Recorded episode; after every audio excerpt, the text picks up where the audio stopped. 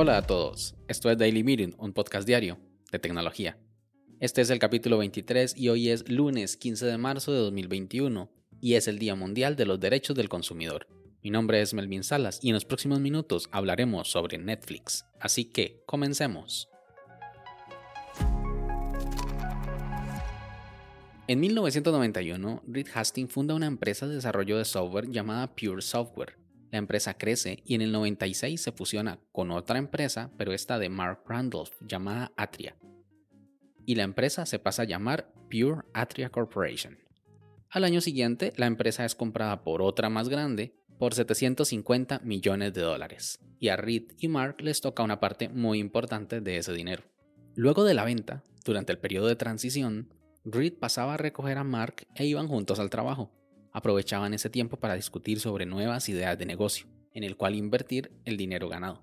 Una de las 125 ideas que tuvieron y documentaron fue la de alquiler de películas, pero por correspondencia. Debemos ponernos en contexto. En esa época habían tres formas de ver una película. Ir al cine, televisión por cable o alquilar una película en un establecimiento de alquiler de películas. El principal problema de esta idea es que en 1997 las películas se distribuían mayormente en formato VHS y los envíos por correspondencia de una caja tan grande como lo es la del VHS podía salir muy costoso.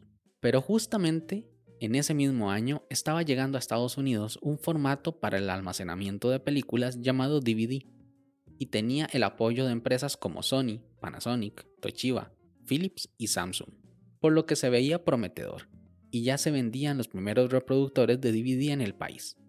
El principal miedo era de que al ser tan delicado un disco se podía romper en el trajín, por lo que hicieron una prueba de enviar un CD por correo y en menos de 24 horas llegó a su destino sin problemas.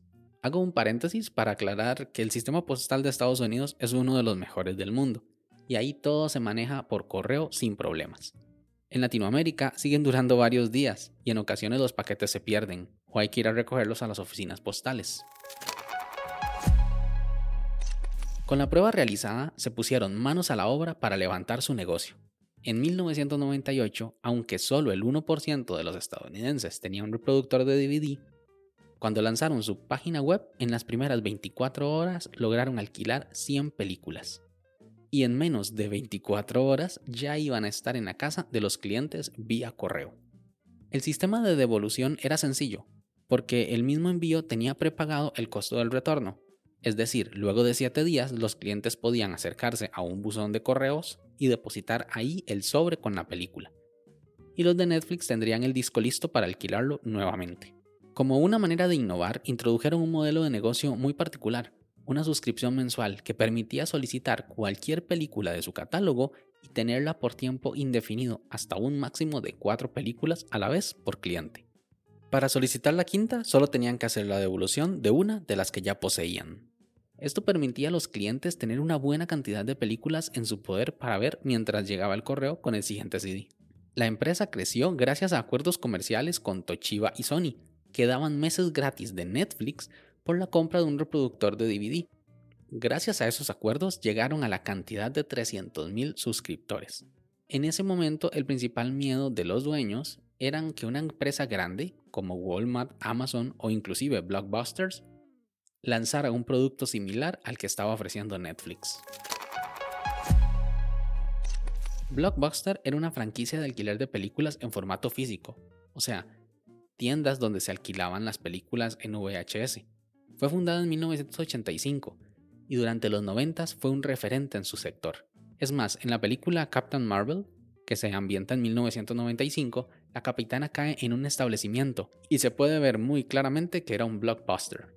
La empresa siempre estuvo al tanto de la innovación, porque antes alquilaba VHS y luego empezó a ofrecer el mismo servicio, pero en formato DVD, llegando a facturar hasta 6 mil millones de dólares al año. En el año 2000, Reed se reunió con los ejecutivos de Blockbuster para llegar a un acuerdo en el cual Netflix podía hacerse cargo de la parte de alquiler por correspondencia de Blockbuster e inclusive formar una empresa conjunta. Y cuando le preguntaron a Reed sobre cuánto valía su compañía, él indicó nervioso que 50 millones de dólares. Los ejecutivos se rieron y no continuaron con la reunión. Grave error, porque tres años después, tanto Walmart como Blockbuster, viendo el éxito de Netflix, empezaron a ofrecer su servicio de alquiler por correspondencia. Pero Netflix tenía acaparado el mercado y ya era muy conocido, por lo que no tuvieron el éxito. En el 2002, The New York Times reportaba que este gigante enviaba 150.000 discos por correspondencia al día y tenía cerca de 670.000 suscriptores de su servicio, mes a mes. En el 2004, Mark decide abandonar la compañía. Con la llegada de YouTube en el 2005, Reed vaticinaba que los hábitos de consumo de contenido podían cambiar a Internet en corto plazo, por lo que se puso a trabajar con su equipo en desarrollar un reproductor en línea para sus películas y tratar de llegar a acuerdos con las productoras para tener el derecho de distribución por Internet, porque legalmente una cosa es alquilar un CD y otra es subir una película a Internet. Por lo que en 2007 lanzan su servicio de alquiler en línea, con suscripción mensual y ahora sin límites de películas por mes, porque ya no estaban atados al envío por correspondencia y devolución. En el año 2011, Netflix y su servicio en línea llegan a tener 20 millones de suscriptores, generando ingresos de hasta 2 mil millones de dólares mensuales. En ese mismo año, Blockbuster se declara en bancarrota. El principal miedo de Reed volvía a surgir, porque las grandes empresas como Disney, Paramount o Universal podían lanzar sus propios sistemas online de alquiler de películas, por lo que de forma paralela dedicaron esfuerzos para producir sus propias películas y series originales de Netflix, produciendo grandes éxitos como Stranger Things, The Crown o Ozark, lo que permite vender el servicio ahora sin depender de las grandes productoras de Hollywood. Aunque estas grandes productoras ya han lanzado su competencia para Netflix, como lo es Disney Plus, Paramount Plus, Apple TV Plus o Amazon Prime, Netflix sigue coronándose como la principal plataforma de películas en streaming. Actualmente cuenta con 180 millones de suscriptores y está disponible en casi todos los países del mundo.